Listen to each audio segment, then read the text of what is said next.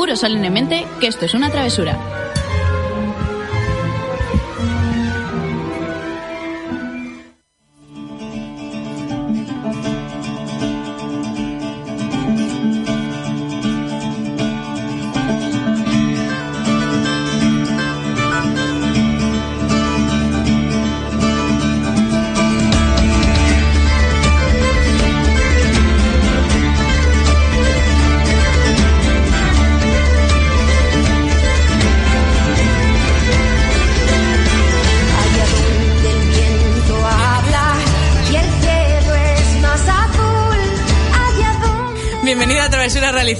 Tu programa de literatura donde te contamos todo lo relacionado con el mundo de los libros y los cómics y donde los spoilers están penados con la muerte. ¿Qué cara, qué cara de ilusión has puesto al decirlo bien? Eh, no, pero Es que es maravilloso. Y encima llevaba dificultad añadida. ¿Por qué? O sea, eh, pues porque, nada, porque se nos ha trabado la mente. la vida. Ah, bueno.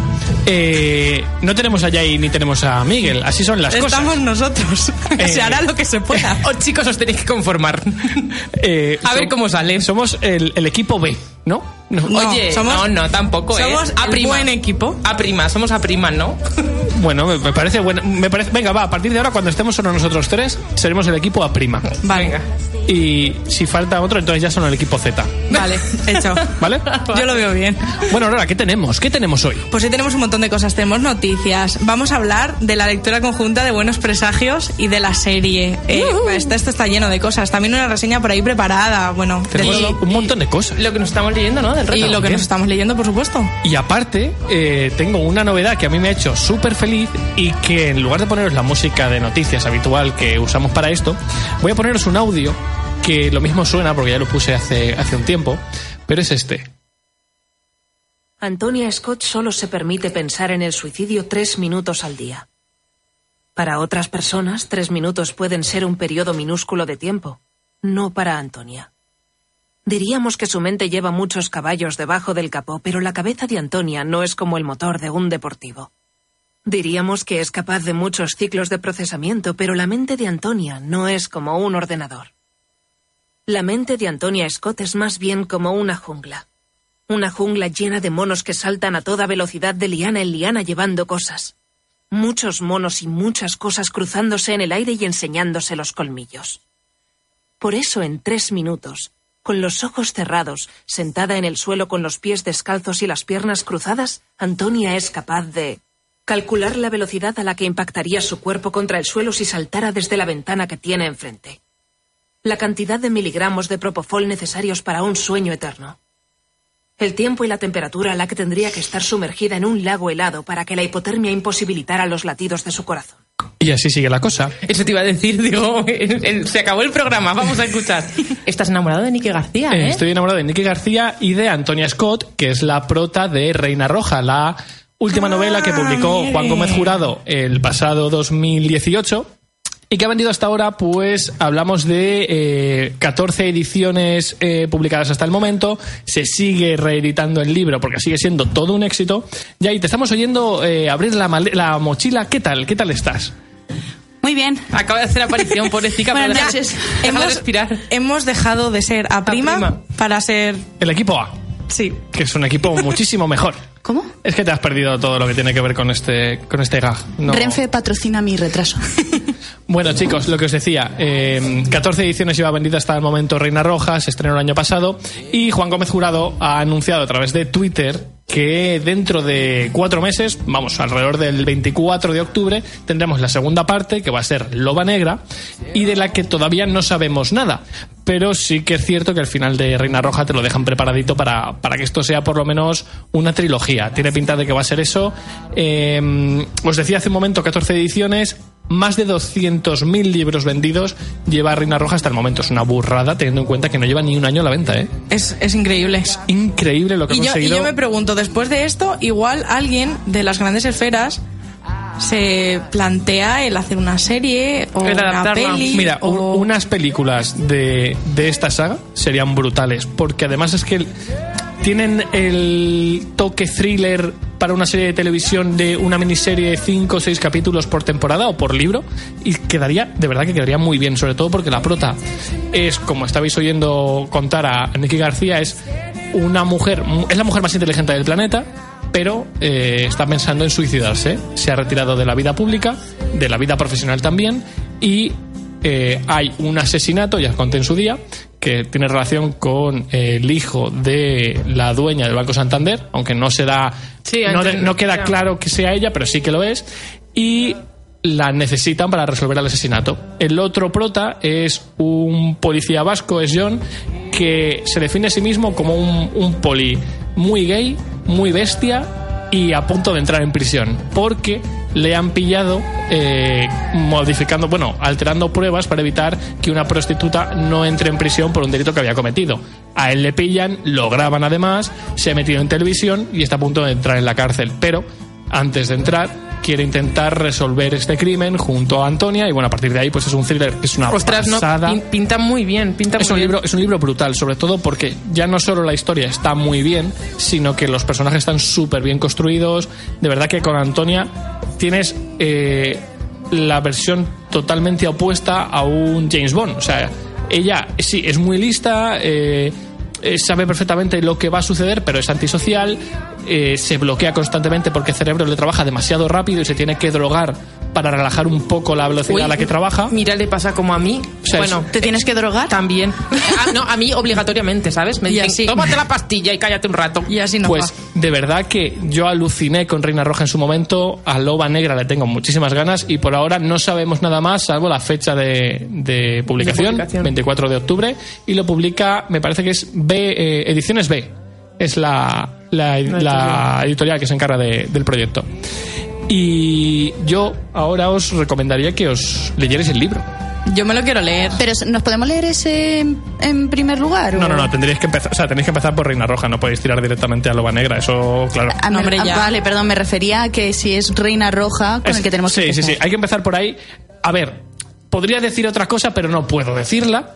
Eh, Vale. Os tocaría, una vez leído Reina Roja, poneros a investigar para eh, descubrir algo que no puedo contar aquí porque sería Spoiler se- máximo. sería eh, eh, de verdad que condenación o sea tendría que morir Condenar la saga. sí sí sí o sea esto es el spoiler máximo entonces Vendrían a matarte. vendrían a matarme Vale. y ya ahí tienes Noti Sí, ¿os acordáis que la semana pasada, creo que fue la semana pasada, como ya no sé en el día que vivo, eh, hace poco en uno de los últimos programas estuvimos hablando de los cuatro libros que iban a sacar de Harry Potter. Sí. No son de J.K. Rowling.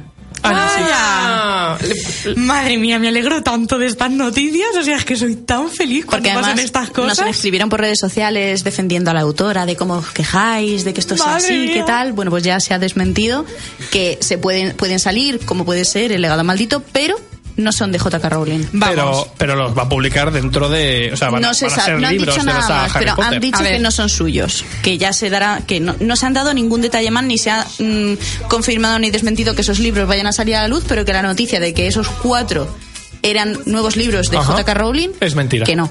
vale. Entonces esto se suma a mm, mi- lo que yo digo de decir que esto es un sacacuartos. Hombre, pero es que, como toda franquicia, yo la, la semana pasada defendía un poco el lanzamiento de estos libros y lo, sigo haciendo, aunque ahora sería más feo, ¿no? Porque, me encanta llevar razón. eh, encanta. sí, la semana pasada te decía, bueno, al menos es JK la que está escribiendo esto. Sí, sí. Ahora ya, en caso de que salieran, no serían ni suyos. A ver, esto al final consiste en sacar el dinero a los fans. No, lo Eh, que puedes pensar es, bueno, ya no solo se lucra ella, se lucra más gente, vamos a poner Pero el positivo. Sí, pero no tiene sentido que esos libros que son tan técnicos del mundo de Harry Potter no los escriba ella. Es que a lo mejor no son. digo. Bueno, también estamos hablando de que el canon oficial que continúa la saga lo ha escrito un señor aleatorio. Exacto. Dos. Dos señores aleatorios. Pues Eh, eso. Claro, así nos encontramos Mira, cosas Pero que una nos historia alternativa, rollo fanfic, que es para mí lo que va a ser siempre, aunque le hayan dicho que es canon y me haya entretenido más o menos, para mí va a ser siempre fanfic. Claro, el legado si- maldito. si- a ver, si nos ponemos una venda en los ojos. El tema estupendo. de estos libros son técnicas puras del mundo que tiene que escribir la autora, que es quien lo ha creado. Pero Solo- ella. Pero lo cierto Digo- es que ella ha dicho, mira, esto va a ser canon, no lo escribo yo, pero me llevo la pasta. No, no, aquí no he dicho nada de que vaya a ser canon No, ni de que vaya hablo, a salir. hablo del legado maldito. Ah, ah, sí. De, bueno. de ese fanfic eh, tuyo. Solo aceptaría estos libros si decidieran donar todo el dinero recaudado a alguna fundación tocha. Ya lo hizo con- O historias así, con porque si no. Hashtag, hashtag, vamos a Llega, pedirlo. si no llega un punto que dices, mira, Yo, te eh, estás. Hay que tener en cuenta que tanto el, el- em, lo diré el cuento de los tres hermanos, ¿cómo se llama Sí. esto? En los la- cuentos de sí. Miguel el Bardo, Sí. el de Quidditch y eh, Todos el de, esos- el Todo de los eso, todo animales, fue. todo fue donado a, una, a la fundación que tiene ella. Sí. Además, o sea, en ese sentido, si sigue Por la misma línea, estaría muy bien. De hecho, tiene pinta de que sería algo así, porque no es seguir la saga, Pero eso es sí lo algo escribió ella. plus. Sí, pero que me refiero a que si lo, si ella publicara algo así, creo que sería, pues eso, para cosas fundaciones y tal que, que están bien. Pero bueno, venía a desmentir eso, digo, que me dé tiempo a llegar y contarlo antes de que se me olvide. Llegado en el último momento. Y puedo aprovechar que estamos hablando de Harry Potter. Siempre. Vale. Resulta que hemos recibido en iVox, que bueno, os recuerdo que podéis comentar en los audios que tenemos en el podcast de iVox. Claro, porque normalmente nos comentáis sobre todo a través de Twitter, que Exacto. es lo que más está moviendo. Pero yo he visto que hemos recibido un comentario de una persona anónima que no entiendo por qué no quiere decir quién es. Porque a lo mejor he escrito el comentario y no se ha dado cuenta de que no ha puesto nombre. Bueno, el caso es que apoya a Dramión. Venga, Ah, va. Ahora entiendo por qué se ha puesto anónimo. Claro, ¿cómo, quieres que ponga su nombre? Pues, pues no entiendo que no entiendo que se Mi quede en el anonimato debería Mi siguiente decirlo. pregunta es, Aurora, ¿tú eres ese anónimo? No, no soy yo. Es más, he contestado yo y fui muy feliz en ese momento y le dije, al habla Aurora, de verdad, gracias por este momento. Me has alegrado la vida. ¿Será Aurora contestándose a sí misma? Lo, lo dice como con pena o algo así, en plan. No, no, no, lo dice feliz, en plan de por fin alguien que expresa su amor por Dramión. Gracias. Quería decirlo públicamente. Bueno, pues me he quedado sin palabras.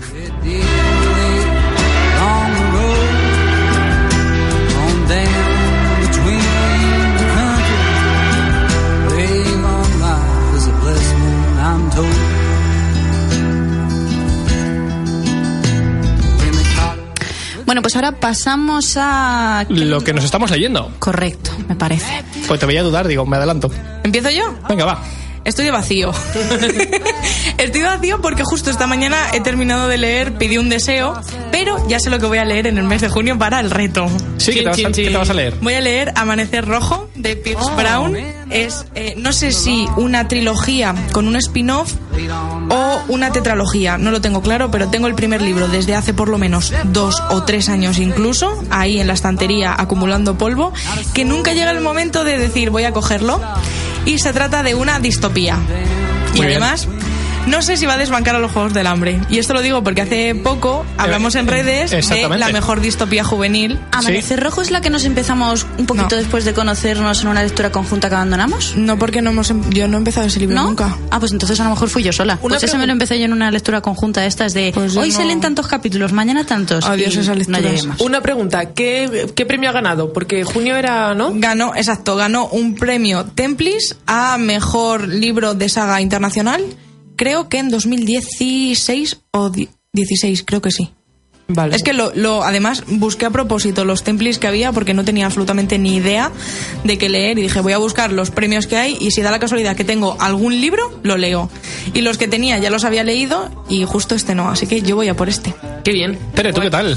Nada, muy bien. Bueno, el otro día en el programa pasado hablamos con Paz Ajá. y mencionó que, bueno, que ella sí recomendaba un libro, si no me equivoco mal, decía los juegos de... De Ender. De Ender. Sí. Y entonces dije, bueno, yo los juegos de Ender ya me lo había leído, pero dije, jolín, La segunda parte. eh, exacto, La voz de los muertos de Orson Scott Card también tiene un premio Hugo. Y digo, pues no me lo he leído, ta, ta, y mira, y me voy a leer... Bueno, es que estoy eh, a caballo con dos. Voy a empezar este, que además también lo tengo, lo tenía de hace mil siglos en, en ¿La estantería? en la estantería. Y con Mort, de Mundo Disco. Ah. el primero de la muerte. primero de la es muerte. que muerte es de mis personajes favoritos. Y entonces, pues, jolín, he empezado a leerlo a raíz de, de buenos presagios, porque Y- de Pero hecho. ¿no, ¿no te has leído ni siquiera el primero de Mundo Disco? no me he leído nada de Mundo ¿Y Disco. qué empiezas Yo con tampoco. la muerte? Deberías empezar a leerte los dos primeros y luego el de la muerte. Ah, no sé. Más yo- que nada porque conozcas a los personajes, Claro, es el que- mundo un poco. Es que me parece, no, estoy muy poco informado, pero creo que son dos libros que hacen Sí. un poco de, Vale, de vale. raíz y a partir de ahí ya se ya puedes todo. elegir luego lo que te dé la gana de Claro. orden de decir, pues ahora me quiero leer La a Rice. Wills, que es el protagonista, o La Muerte, o no sé quién, o no sé cuántos, pero los dos Pues- primeros libros son como Vale. que te presentan el mundo, los tengo, te los puedo Vale, dejar. pues yo- vale, pues entonces ya está, pues cambio, pues eh, eh, voy a llevar la voz de los muertos y a raticos, como sabéis que siempre me gusta llevar así Ajá. dos. Te pediré el primero y empezaré. Vale, pues ya está. Eso tengo para este mes. Bueno, estamos haciendo combo que nos Sí, estamos leyendo eh, reto, ¿no? Así que hago lo mismo. Estoy también de vacío porque me empecé el sábado eh, La larga marcha de Stephen King y me Fue la, tan larga que ya no está. me es tan larga que me la acabé el domingo por la mañana. Eh, mm, recomendadísimo. No me Luego hizo caso en todo el fin de os semana. hablaré del, del libro luego más adelante, pero es una auténtica pasada. De hecho, eh, comen- esta semana hemos comentado lo de los Juegos del Hambre en, en Twitter y hasta ahora mi distopía favorita era los Juegos del Hambre.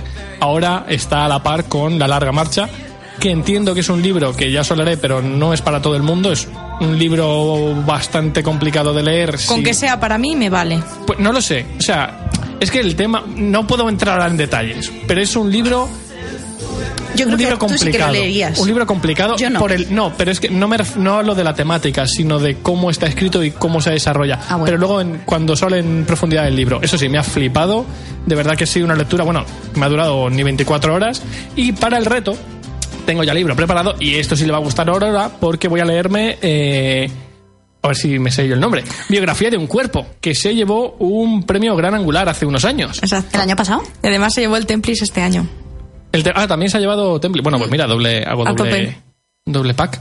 Eh, no sé de qué va, sinceramente. Recuerdo que me lo comentaste en su día. Creo que el Sí, prota es un de- niño que, que, que hace ballet. pero no sé más. Sí, en, en resumen es un adolescente que hace ballet y entonces la historia va contando cómo la gente, adolescentes sobre todo, son niños que están sometidos a programas tan importantes como ballet, conservatorio y tal, que tienen que ir compaginando con el instituto y va hablando un poco de si es algo que él lleva haciendo desde niño y quiere seguir haciéndolo o si es algo que se le ha impuesto, Impuesto, qué bueno. y no sabe si debe cortarlo o no y un poco pues todos esos líos que tenemos los adolescentes y si además están en un programa tan exigente pues todavía más pero creo que está súper bien contado y aunque parezca cortito es un libro denso o sea a mí me no me costó trabajo leerlo pero sí que no sé si creo que no llega a las 200 páginas pero es tranquilo Sí, son de- 100 180 páginas, creo es, que son. es de llegar y decir, vale, pues hoy me leo un capítulo y, y lo digiero.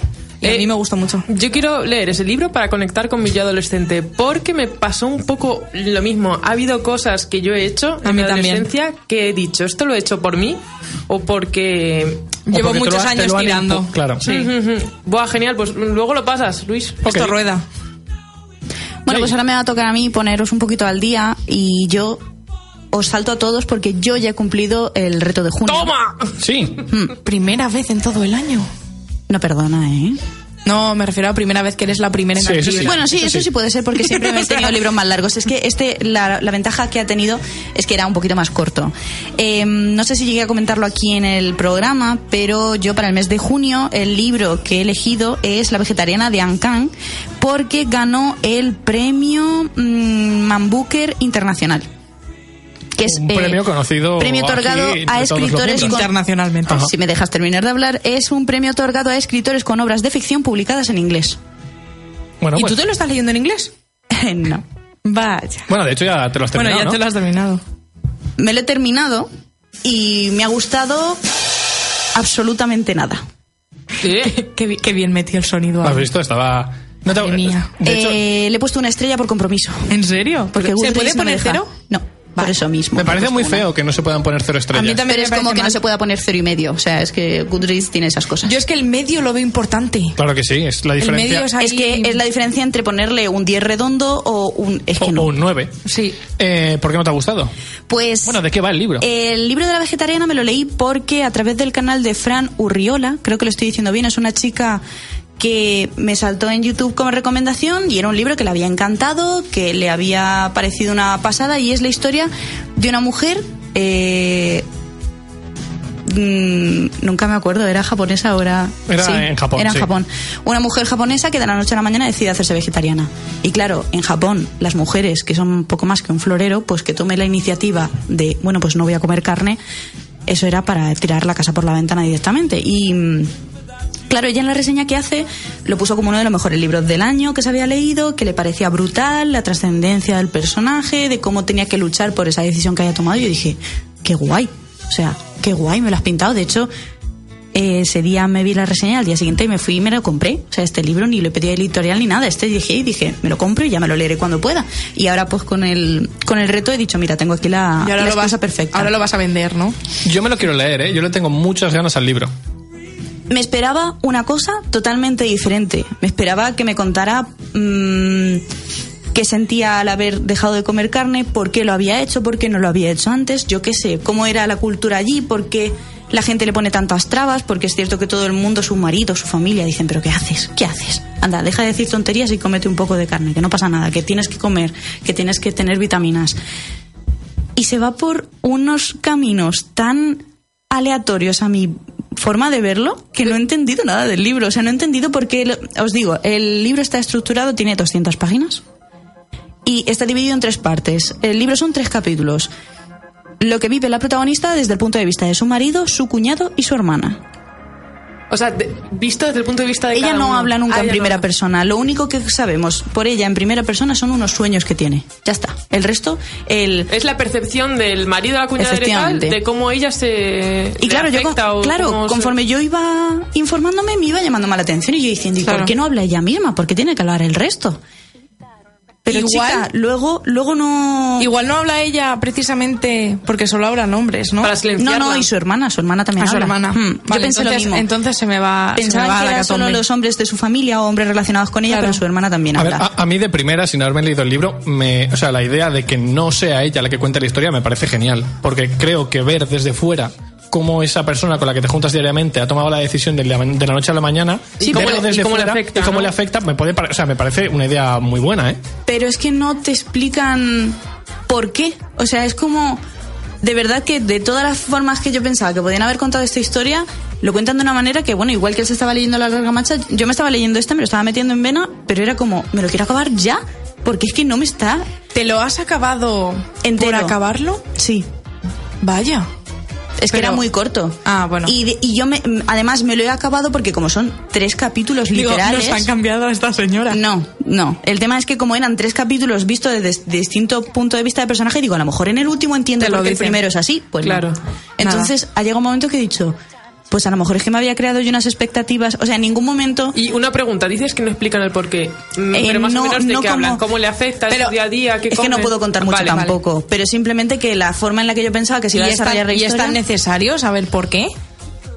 es que no entiendo Para por qué ti está- sí. no entiendo por qué existe este libro. No- no a lo mejor tú te lo lees y te flipa, pero yo me pensaba que era un camino por la vida del personaje, de por qué había tomado esa decisión y chica, pues igual que me llamó muchísimo la atención cómo lo contaba eh, la chica esta que os he dicho antes, yo me lo he leído y digo, pues lo que me da rabia es que para mí ha pasado el libro y ha sido como un, "Ah, pues nada, me lo he leído y ya está. Y una, y una pregunta, ¿y la, la puntuación general de Goodreads, más o menos? Le he dado un 1. No, digo ¿Cuál en es? general, la gente. Ah, en general, pues me metí y te lo digo porque no lo sé. Eh, Porque ah, a lo- a tiene un 3,5 de media. Qué raro. Justo la mitad.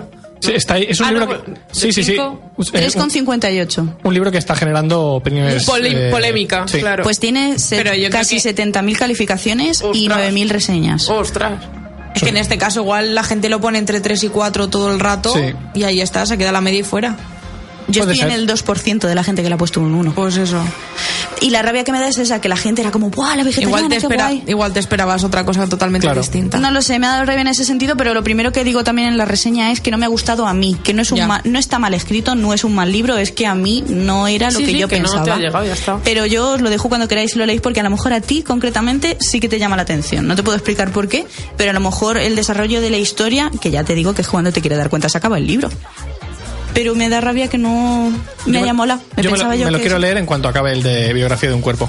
Porque a mí, Vamos, cua- ya. según ibas diciéndome que por lo que no te gustaba, A no sé, te me, iba me molando. llamó, me llamó la atención el, el tema. Yo me lo quiero leer, le tengo muchas ganas. Y lo que he hecho ahora es empezarme otro libro que es Hermandad de Raquel Bruque, de, Raquel Brune, iba a decir Raquel Bukis y al final se me ha... La primera parte de Brujas y Nigromantes. Efectivamente. Que esto es una saga de brujas, imagino. En principio no se sabe si es trilogía. Es trilogía. Es trilogía porque el segundo se publica Confirmamos. en otoño Sí. y el tercero, lo tercero está terminando de escribir. Lo está corrigiendo ya. El tercero está, pero el segundo no ha salido. No, el segundo No, sale, el segundo en sale en octubre o por otoño. ahí. Vale. Pero el tercero ya, ella ha dicho por redes sociales que lo terminó de escribir hace como un par de semanas y ya lo está corrigiendo. O Guay, sea que, que van a supongo salir que rapiditos. igual en el primer trimestre del año que viene o algo así. Que a mí esto me gusta mucho que las, en- Sí. como en un año y medio ya está la trilogía entera. Sí. Eso está genial. Es que si no al final se te olvidan un montón de detalles. Es una locura. Y bueno, pues de este puedo contaros poquito porque llevo, no llega un tercio del libro. Nos cuenta la historia de Isabel, que es una chica que vive en Madrid con otras dos amigas y las tres son brujas. Pero pueden mostrarlo al mundo porque la sociedad ha avanzado. De hecho, me parece que está prácticamente ambientada en nuestro año. Y en redes sociales y tal, ella tiene un canal en YouTube en el que explica cómo hacerte... mm, em, Hechizos y pócimas y cosas así. Para evitar la mala suerte, el mal de ojo, el no sé qué, tal, pero como cosas muy muy por encima, que no es, Buah, hago así, desaparezco y ya está, y no, o sea, es como magia muy hogareña y muy tal, pero que ella es bruja, como las otras dos. Y mm, le han pasado un montón de cosas, ha roto con su novio, que es un nigromante, que se ve que era un modelo en plan Adonis impresionante, las amigas no lo entienden, y una de ellas le dice, bueno, ¿y por qué no? eh, usamos nuestra magia para ver si de verdad existe el amor o no existe el amor. Y entonces le hacen como una. Hacen un hechizo, Un filtro de amor. sí, y, y lo relacionan con Tinder. Sí. Y entonces le salta un chaval para, para, para la cita. Qué fantasía, debería leer este libro ya. Y la cita resulta que para ella es un cretino que no entiende qué, qué hace ahí con ese tío perdiendo el tiempo. Duran hablando 10 minutos y se va cada uno a su casa. Y lo que pasa es que ella le echa las cartas y le sale que. Vamos, pues como cuando el amor de como el Grinch de Harry Potter, pues una cosa así. Vas a morir entre terrible sufrimiento. Entonces ella coge sus cartas y dice que me voy. Porque no quiero estar cerca de ti nunca más. Y el otro em, es un músico fracasado que está enfadado con el mundo porque no entienden su arte, porque las eh, discográficas y el mundo no funciona como a él le gustaría, pero él también está relacionado con el mundo de la magia, pero sus padres no quieren que, que la desarrolle. Entonces es como, no sé, está muy guay porque te muestra un Madrid actual con cosas tan actuales como puede ser Tinder, con la magia ancestral de las brujas, los nigromantes y todo lo que no he conocido todavía del libro. Entonces la verdad es que te ríes porque tienes frases que dirías tú misma y que, no sé, está, está curioso. Y te lo va contando desde el punto de vista de los distintos personajes. ¿Cómo has dicho que se llama? Hermandad. Brujas y nigromantes 1. Muy guay. ¿A qué pasamos ahora? Todos a la Con, vez, no. con- con este silencio sepulcral. Pues vamos a pasar a, pasar a buenos presagios. presagios. Pues ha llegado el momento, Tere. Vale, Cuéntanos. Pues, eh, vale. Eso te iba a decir. Cuéntanos un poquito de qué va el libro y luego ya despotrico. Vale, como sabéis que tiendo a mm, trabarsarme la lengua cuando me hablo directamente, eh, he escrito una pequeña reseña, ¿vale? Ajá. Diego, te la dedico a ti, para que entiendas bien el libro. Cariño. A ver, Un beso, Diego. un beso, Diego. Eh, voy a ver si la encuentro, chicos, perdonad. Eh, bueno, La preparación, muy bien organizado todo. Travesura realizada. Eh, jolín, bueno, básicamente voy empezando a contar, es que hemos hablado tanto del grupo que se me ha ido. Básicamente empiezo a contar que la novela está escrita en 1990. ¿Cómo os quedáis, chavales? Hace ¿En casi serio? 30 años. Bueno, yo Uy. cuando he visto esto ya Claro, me Madre estoy Mía, es que verdad. estrés me ha dado con lo de los 30 Claro. años, Sí, que sí, yo estoy sí. muy cerca. Bueno. Piénsalo, piénsalo. Claro, es que pensar que. Ter- Terry Pratchett lleva muerto. Aurora lo está flipando. Claro, es que Terry Pratchett lleva muerto ya casi siete años. Espera, espera, espera. ¿Me estáis diciendo que Terry Pratchett la mochó? Claro, Sí. claro. ¿No de lo hecho- sabías? No lo de hecho, sabía. fue auta- au- eutanasia, lo suyo. Ostras, no lo tenía ni Sí, idea. sí, sí, sí.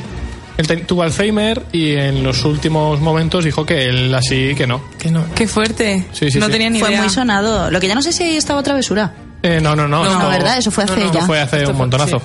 Pero yo creo que alguna vez lo hemos comentado porque Terry Pratchett sí que está Buah. muy presente en Travesura muchas veces. Madre mía, pues porque no, a Maguel le no gusta tenía mucho absolutamente también. ni idea. Bueno, pues nada, eh, eso que se escribió en 1990 por Neil Gaiman y Terry Pratchett y nos plantea de una forma muy divertida y entretenida, exagerada y muchas veces inverosímil, se le va la pinza, una discusión entre el equilibrio eh, entre el bien y el mal. Em, y en menor medida también nos hablan de la amistad, el amor hacia la vida, todo ello empapado, impregnado y embebido, o sea, todo lleno de remojado de humor. Mucho amor, muy cómico y muy irónico. Eh, voy a hablar un poco de la estructura porque aquí entrábamos en debate Luis y yo con el no entiendo el libro, sí, no lo entiendo. Se podría decir que está escrito como en dos partes, pero no están muy bien delimitadas. Una primera parte está ambientada en el tiempo que transcurre desde la llegada del anticristo eh, a la Tierra hasta su eh, undécimo cumpleaños y en la que nos presentan e introducen a todos los personajes y la implicación que van a tener en la trama, pues con una estructura de narrador múltiple, es, que, es decir, cada uno narra su parte, Sí. pero no te avisa. sea, te cambia de, de registro y tú dices, venga, a ver con quién estoy hablando. Y a su vez, eh, eh, anécdotas descontextualizadas se incluyen como parte del recurso humorístico. Entonces tiene notas a pie de página, tiene muchas cosas que, como decía Luis, a él le sacaban de, de la narración. Y luego una, segunda parte, narrada en forma de capítulos, donde cada uno se refiere a un día de la semana y abarca la cuenta atrás desde el cumpleaños de- del anticristo hasta la llegada del Armagedón. Y en el cual todos los personajes mencionados en la primera parte pues interactúan de manera diferente pues según, según el objetivo que ellos tengan. El hecho de que esté delimitada por este tipo, esta especie de capítulos que se concuerdan con los días, que la narración es mucho más lineal y que quizá tener en nuestra mente todo el esquema general previo de, de la, de la novela hace que esta sea más fluida, más rápida, como más, como más fácil de, entre- de leer. ¿Eso a ti te pasó o no? No, al contrario. Ahora hablaré porque ¿Sí? me- de verdad que me parece que. O sea, que. La segunda parte tampoco la, te- segunda parte me parece hasta peor que la primera. O sea, no. Vale. Eh, y bueno, la trama habla básicamente del intento de frustración del apocalipsis por parte de un ángel y un demonio que están enamorados de la humanidad. Y como mientras tanto los ejércitos del bien y del mal, cada uno ahí en su, en su línea, pues van enviando delegados a la Tierra para asegurarse de que el plan se lleve a cabo. Desde el intercambio, bueno, muchas cosas. A la vez tenemos a una descendiente de una bruja, se llama Anatema de Vice, que intenta descifrar las profecías que su antepasada le lega. Lo que pasa es que las profecías te meas con ellas, porque es que no, no las entiende nadie y las tienes que presuponer, bueno. Y eh, bueno, que hablan sobre, sobre el apocalipsis, mientras que unos cazadores de bruja están rastreando al paradero de Anatema, en tanto que un inocente y un risueño niño, que es el anticristo, está feliz con sus amigos, ajeno a, a todo lo que pueda pasar. Y bueno, nada, los personajes son principalmente los dos protagonistas, que son eh, Azirafel, que es un, un, ángel, ángel. Que aparentemente es sexuado como masculino con actitudes atribuidas a mujer. Los ángeles supuestamente no Son asexuales, sexo. pero da, da la sensación de que en su, en su. Durante los años que ha estado en la Tierra, él se ha ido haciendo homosexual. Sí, sí. Y luego, bueno, eh, Crowley, que es un demonio también para, para hablar de él. Personalmente yo veo muy divertida la, la relación que tienen entre ellos, eh, de amistad, y cómo ambos luchan por un fin común, aunque supuestamente es contrario. Y es nada, evitar que la humanidad, mm, el fin de la humanidad, ya que ellos se han enamorado de sus costumbres y han perdido parte de su humanidad para convertirse un poco más en nosotros. Junto a ellos también destaca el anticristo, que es un niño que sin saberlo va cambiando el entorno en el que vive para adaptarlo a sus deseos. Y es curioso porque supuestamente el mundo que crea el anticristo es un mundo bueno. Eh, los pensamientos inocentes de un niño Sí. que yo, en su pueblecito siempre hace buen tiempo. eh, Van pasando cosas.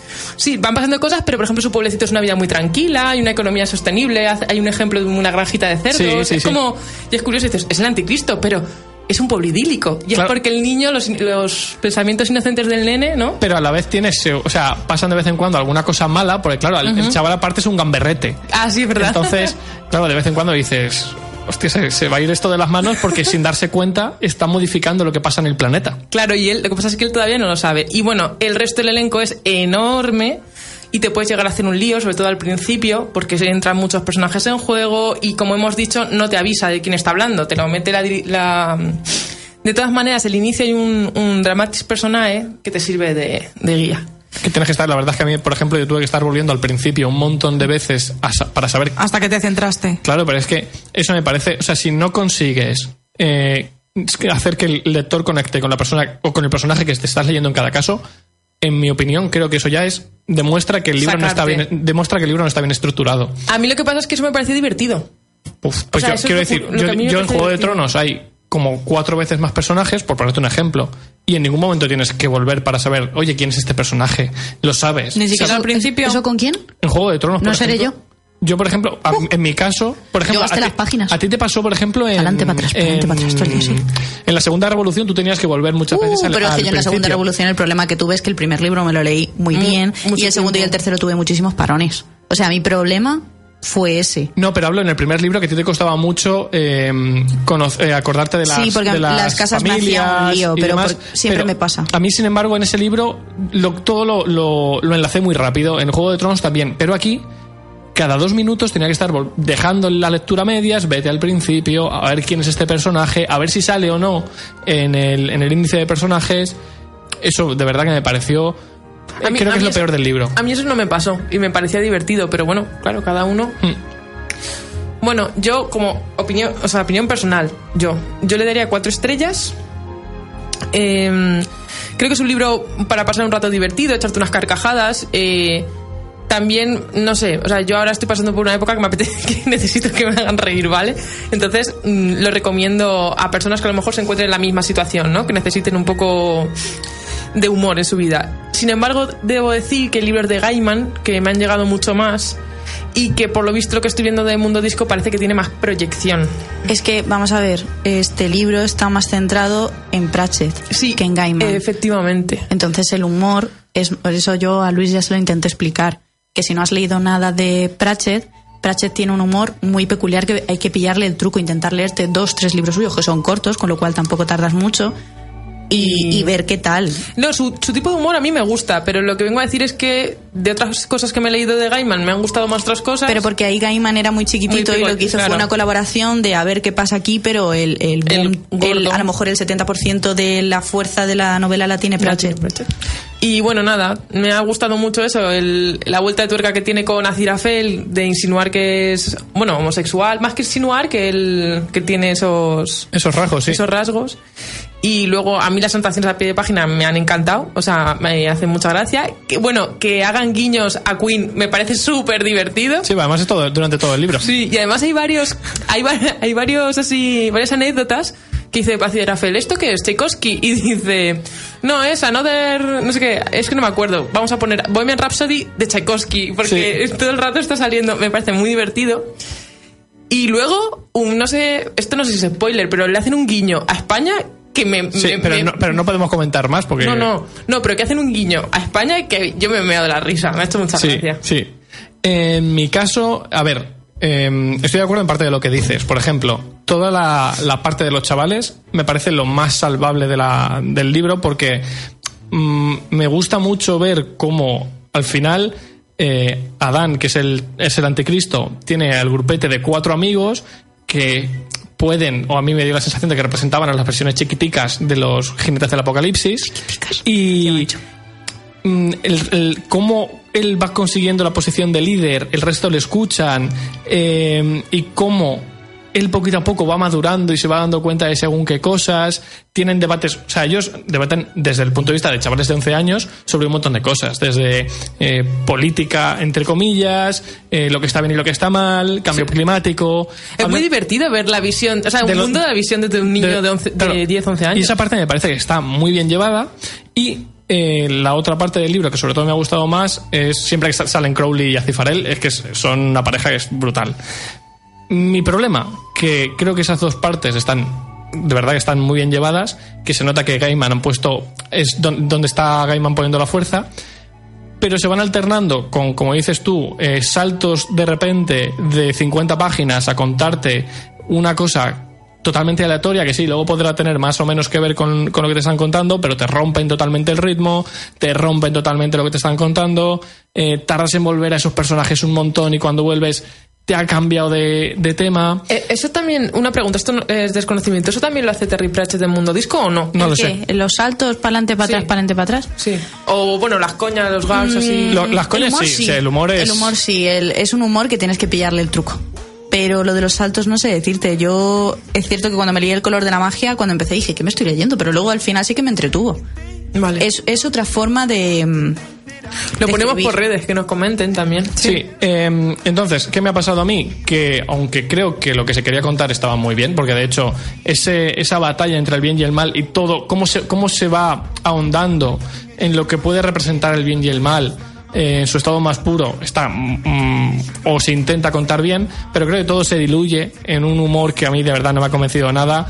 Eh, me ha costado acabarme el libro, de verdad que lo he acabado por compromiso, por hablar de aquí, de aquí en el programa.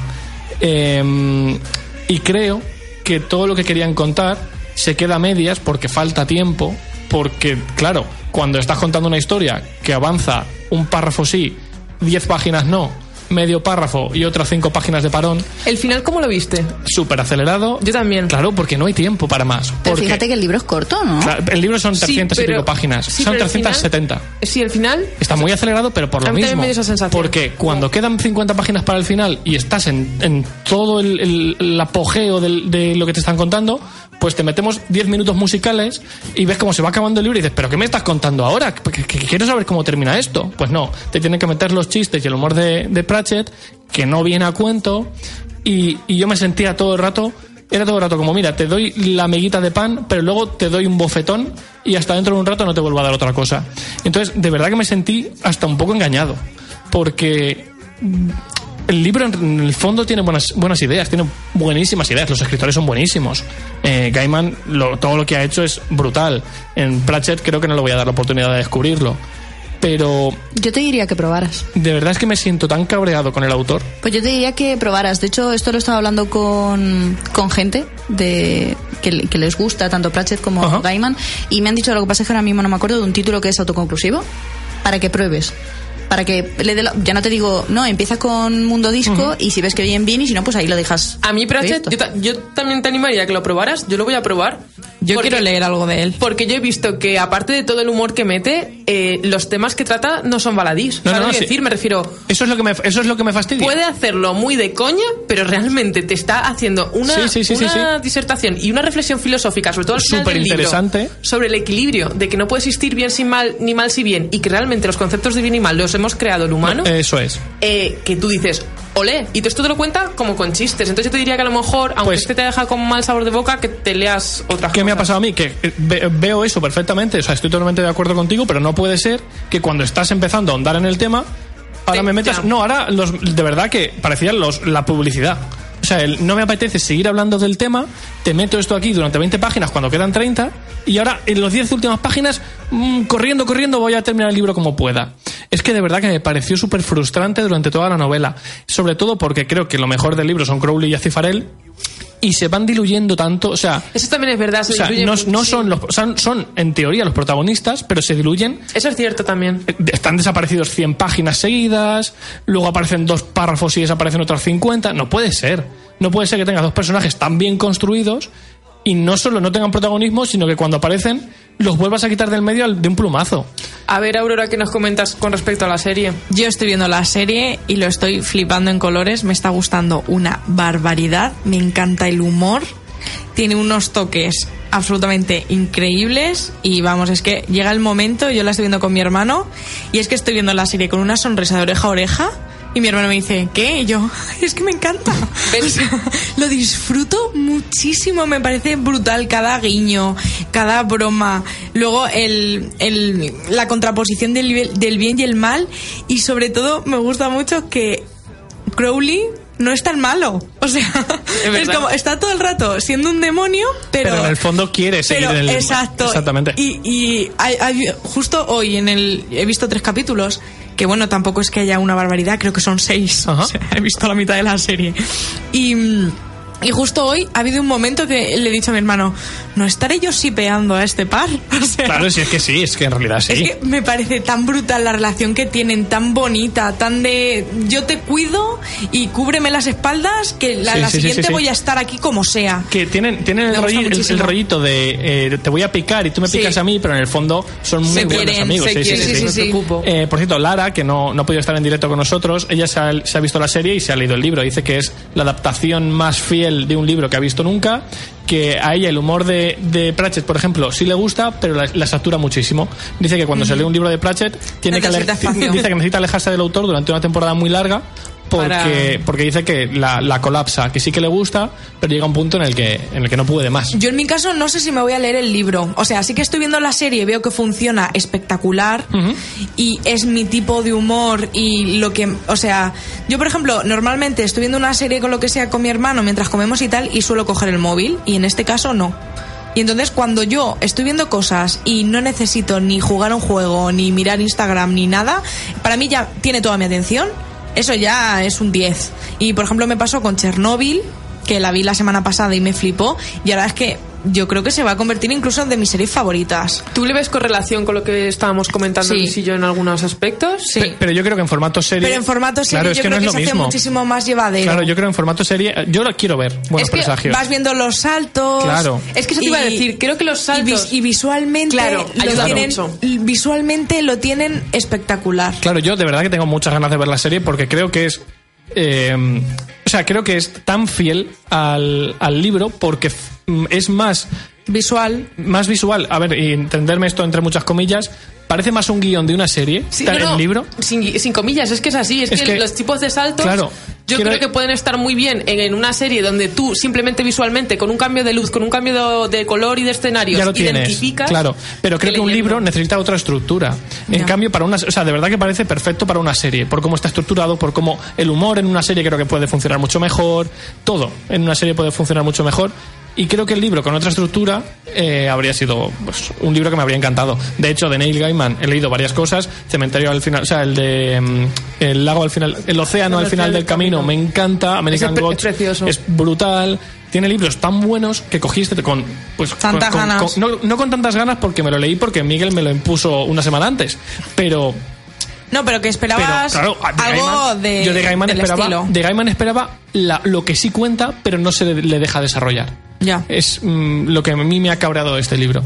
Y bueno, deciros, así muy por encima, que la serie, si la queréis ver, Aurora ya la está poniendo por las nubes, es que tenemos a David Tennant haciendo de Crowley, que es Doctor Who, que es... Que la el- mitad de los fans que han ido Claro. ahí ha sido por Doctor Who. El- Y aparte era Barty Crouch Jr. Barty Crouch Jr. Barty en Harry Crouch, Potter. Hijo. Exactamente. También es el villano de la primera temporada de Jessica Jones, que hace un papelón impresionante. Cierto. Y Aziz bueno. Farrell es Michael Sin, que quizá os suene menos, pero ha salido, por ejemplo, por ejemplo, en Tron Legacy en 2010, eh, ha participado en un par de pelis en HBO. eh, tiene también su, su recorrido, pero no es tan, tan famoso como, como Ma- es. Michael eh, Sina es uno que ha hecho, no sé qué, la felicidad. Héctor y la Sí, felicidad. sí. Héctor busca la felicidad. Ay, eso es muy Los dos muy- hacen un papelón increíble. El resto del reparto, pues tenéis como al Arcángel Gabriel, que sale, sale bastante menos, pero es John Hamm, que es que es otro actorazo. Sale Michael King, Miranda Richardson. Es que salen. todo- Todo- todos son actores to- ingleses, ¿no? Todo el exactamente. Sí, sí, sí. Todo el reparto es inglés. La producción tiene muy buena pinta.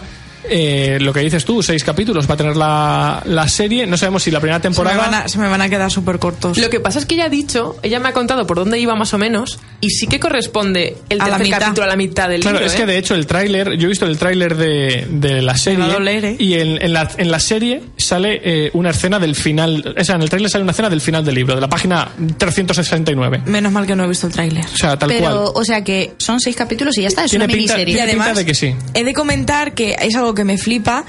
eh, la intro de la serie me recuerda muchísimo al estilo de una serie de catastróficas de Ditch. Sí, de hecho, ha estado sonando hace un ratito cuando estaba hablando Tere y visualmente es una pasada, es como dices Y tú. es- es me recuerda un muchísimo estilo al estilo y la serie en general, cómo va el hilo, también me recuerda el humor, también me recuerda a eso. Pues hasta aquí buenos presagios.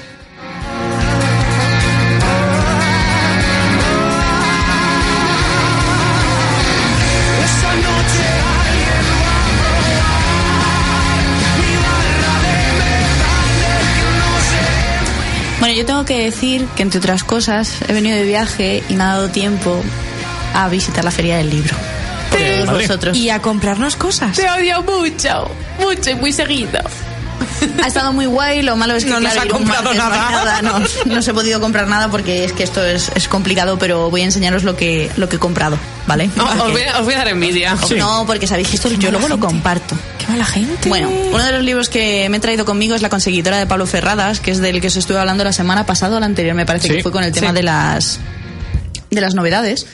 Y, y bueno, que lo vi y dije, me lo tengo que traer. Y este otro fue eh, Corazonada Total, ¿vale? Os explico. Este libro se llama George R. Martin, Eres muy lento escribiendo. Procrastinación y panceta. ¡Ay, que me veo! En serio, hay un libro. Es una serie de viñetas que nos muestra todas y cada una de las excusas que ha dado George R. Martin a través de entrevistas y redes sociales de por qué no ha terminado Juego de Tronos. Y ahora lo venden en un libro pequeñito. Formato y- cómic. Sí. Es, Ay, es brutal, fantasía. es brutal porque de- la parte de atrás pone ver, ve a ver con calma que voy a mi ritmito, a que me muero y está ahí tecleando en el ordenador. Entonces eh, me parece súper gracioso. Lo vi por casualidad porque iba con mi hermano dando una vuelta por allí y, y lo vi puesto así y dije, uy, George. R. Martin y esto y lo abrí y dije, me lo tengo que llevar. Es la primera vez que me pasa que me llevo un libro así tan de decir, si es que me va a durar 10 minutos, pero me llamó muchísimo la atención y dije, me lo tengo que llevar. ¿Y quién es el dibujante o el que lo ha...? Pone que es un libro de Rubén Fernández, no sé si hará todo, tiene pinta de que sí, porque esto es eh, cómic en plan Sí, muy tendrá, poquitos que- que te- diálogos. Tendrá además 20 páginas. Sí, ese- sí, sí, ese así libro, que yo creo que la semana que viene podré hablaros de él porque esto tengo ganas de verdad de sentarme 10 minutos y leérmelo. Me veo procrastinación y panceta. Sí, sí, ¡Ah! sí, es muy, muy bueno. Y bueno, pues si queréis ya para terminar del todo casi con el programa, podemos hacer preguntas que Vale, tengo por aquí. va. A ver, la primera que tengo por aquí es ¿cuál es el libro que más se ha, que más se os ha atragantado? Bueno, A mí últimamente, no sé. Pues por no repetir buenos presagios, porque al menos lo he acabado, voy a decir otra vez la guía del autoestopista galáctico, que siendo mucho más corto no pude acabarlo. A mí el de tipos singulares, el del reto de la- del mes pasado, el de Tom Hanks. Ya. Yo en mi caso diré tres veces tú, igual.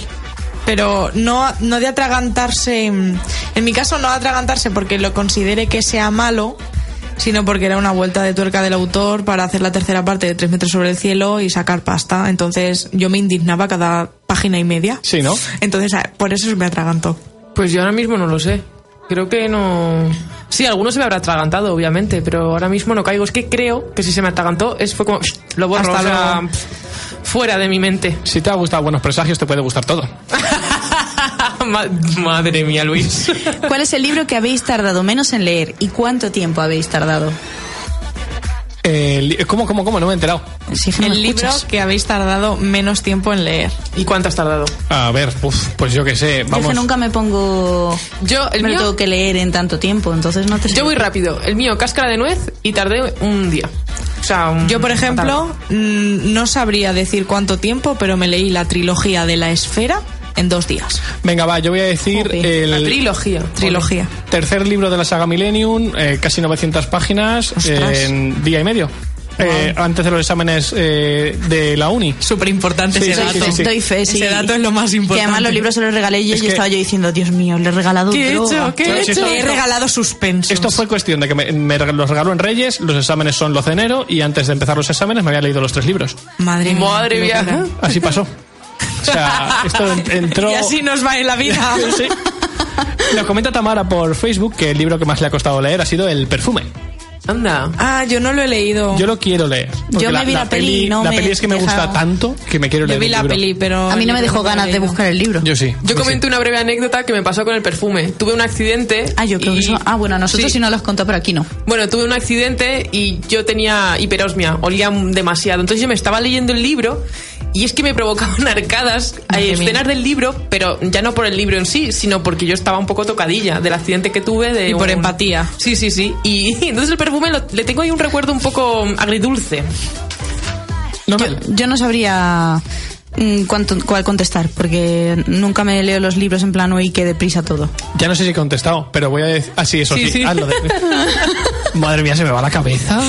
Estamos fatal, ¿Pero ¿eh? qué está pasando es que aquí? como, como en el 90, ahora han pasado casi 30 años. Bájale el Venga, micro. Aurora, hasta luego. Venga, hasta luego, Aurora. No, Adiós. te- eh, no sé si lo sabéis, pero Aurora no tiene micro. Buscamos colaboradores. Again. Bueno, pero suena... Calla, calla. Venga, va, última pregunta. Mejor libro de fantasía que hayáis leído. ¿Qué Mejor- fantasía? Esta pregunta parece chat por ti, Aurora, tía. Mejor libro de fantasía que he leído por no entrar, porque vamos a. No quiero considerar fantasía A épica, que sería La Rueda del Tiempo o El Señor de los Anillos. Me voy a ir a otra cosa y me voy a ir a la saga de Bartimeo, que es otra que tengo grabada a fuego en la memoria. Es que mola y mucho. voy a decir la trilogía o incluso Los Doce Clanes de Jonathan Stroud, que es el mismo, el mismo autor. Aquí excluimos Harry Potter, ¿vale? Sí. O sea, porque Vale, si no entramos Que siempre si en el cliché Mm. y no... Y, y el Señor de los Anillos tampoco vale, has dicho. A ver, Venga, es, sí. es fantasía, eh, lo considero fantasía épica y por no meterme, eh, porque claro, es que si decimos El Señor de los Anillos siempre volvemos a lo mismo. Ya, por decir algo diferente, vale. Claro, por eso los 12 clanes, por ejemplo, muy buena recomendación de fantasía, con un girito guay de guion. Yo diría The Raven Boys de Maggie Stiefvater. Tetralogía muy buena. Yo creo que está súper infravalorada. Y como está, ahora mismo podemos decir que los protagonistas tienen en torno a 16 años, 16, 17. Entonces la gente como que lo ¿No se lo toma en cataloga. serio? La gente como que lo cataloga para que se lo lea un niño de 15. Digo niño de 15 como si. Pero bueno, da Que igual. tienes casi 30 años, No, recuérdalo. tengo 25. Bueno, pero el caso. Cada vez 30 te que queda de 15. menos. Ya, cada vez me queda menos, eso es verdad. Pero es como que creo que la gente dice, mm, llega un punto en la vida en el que dices, ¿por qué voy a leer algo que el protagonista tiene 15, 16, 17 años? Ya es como que desconectan, ¿no? Exacto, y este, esta tetralogía la puede leer alguien de 30, de 50, de 15 o de, O de lo que sea, 80. sí. Es maravillosa y además trata temas muy, Muy- chulos. A mí me pasó lo mismo con, y yo lo digo, eh, La materia oscura de Philip Pullman. ¿Vale? Que creo que además la quieren volver a. Sí, lo- lo- Sí. bueno, la, la reeditaron hace poquito y demás. Y la peli es una mierda. La de luces de. Bueno, Norte. pero la, están rehaciendo Sí, sí. la saga de, con saga. pelis también. Pues a mí me pasa lo mismo, que también está como enfocada a críos y, y realmente tienen ahí una mm, un movidote muy bueno. Y yo, yo mi recomendación, quitando sus anillos Harry Potter y tal, sería esa. Pues yo creo que por mi parte, Percy Jackson. Me valdría. Otra, otra que tengo pendiente por ahí. Está, es que, es que se lee solo, macho. Es como, de verdad, cada vez que me preguntan, es como verte un capítulo de los de la serie de Hércules que hicieron en Disney, que Sí. salía en el, como en el instituto con, con sus dos amigos, con Ícaro y con la Sí, otra. sí, sí. Y me parecía eh, súper, súper entretenido. ¿Y te queda, queda alguna pregunta más por ahí? No, Pues hemos agotado las preguntas, hemos agotado el tiempo y podemos decir adiós. Con esta música tan bonita de fondo. mira. Pero despedimos el programa, ¿o qué? Eh, pues sí, nos tendremos que ir a casa, que ya toca. Bueno, chicos, pues hasta aquí el programa de hoy. ¿Es la primera vez que acabamos el programa sin prisas? Sí, yo creo que sí. Creo Por, que sí. por cierto, aviso para quien nos esté escuchando. Y a partir Eh, de ahora volvemos a tener prisa. eh, quedan dos programas antes de acabar la temporada. Y avisamos, sin dar más detalles, que los dos programas van a tener entrevista. Uh, oh. ¡Chan, chan, chan!